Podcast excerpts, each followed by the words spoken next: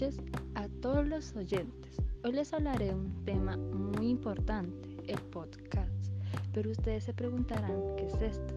Es el proceso de gestión que permite a las organizaciones definir y establecer los objetivos que se pretenden lograr, así como las actividades que se llevarán a cabo para alcanzarlas. Esto teniendo como premisa una mejor toma de decisiones y la intención de aportar un rumbo mejor a la empresa y sus integrantes. Es fundamental que este proceso inicie con un análisis objetivo y realista del escenario actual de la empresa por parte del jefe de dicha entidad, pero siempre con una visión hacia el futuro de manera ambiciosa, presentando retos y crecimiento y buscando cumplir con la misión para la cual fue creada la empresa y a su vez avanzar en el camino hacia la visión establecida. Por tal razón, a continuación se empleará las 5 P para llegar a contribuir a una buena gestión estratégica mediante el liderazgo. Pero esto es un tema muy interesante, así que mi compañera Natalia, mi compañera Leslie y mi, y mi compañera Luisa eh, les quiere compartir el día de hoy este tema y profundizar, mucho mejor, así tendrán ustedes un mejor conocimiento sobre este.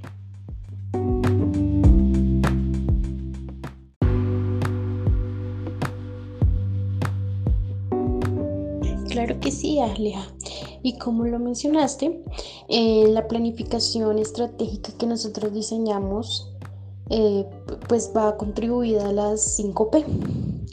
Entonces, pues para informarlos más sobre el tema, venimos a decirles o a exponerles eh, un plan estratégico de cómo los líderes deben actuar en las empresas o en este caso serían las entidades financieras. Entonces las primeras, la primera estrategia sería la estrategia como plan. En esta, en primer lugar, la estrategia es previa a las acciones, es decir, se piensa antes de actuar. En segundo lugar, la estrategia se preimita conscientemente, con un propósito concreto.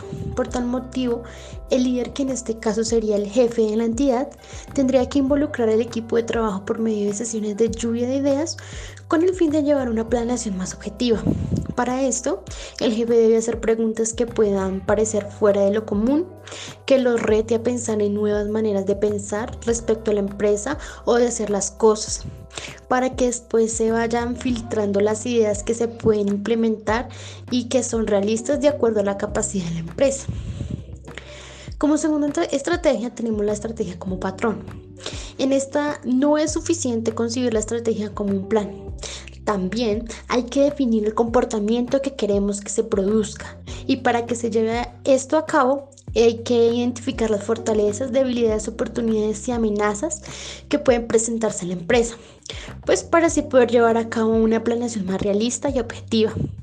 Asimismo, hay que conocer la competencia, es decir, en qué pueden estar fallando y en qué nos llevan ventaja para realizar una solución que pueda beneficiarnos respecto a la competencia y a nuestro DOFA. Es decir, de, acá es donde nosotros partimos a pensar en qué nosotros podemos enfocarnos para resaltar. Bueno, y para, para seguirnos informando acerca de este planteamiento, eh, sigue nuestra compañera Leslie, la cual también trae muchísima información para ustedes.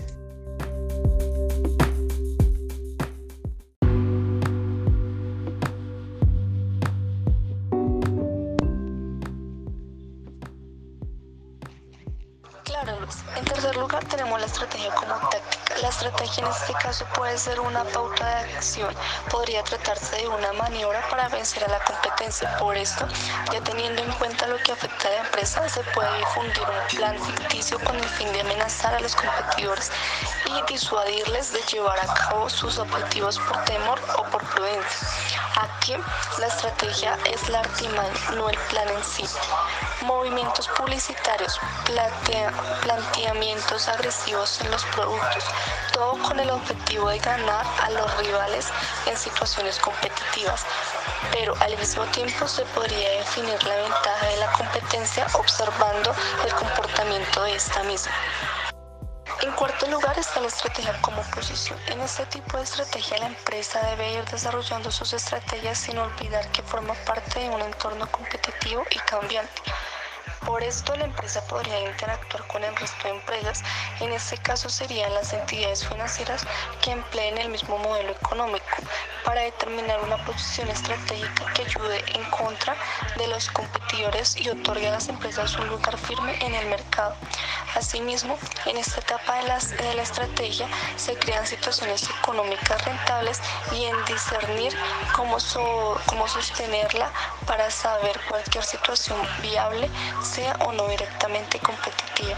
A continuación seguirá mi compañera Natalia explicando la estrategia como perspectiva.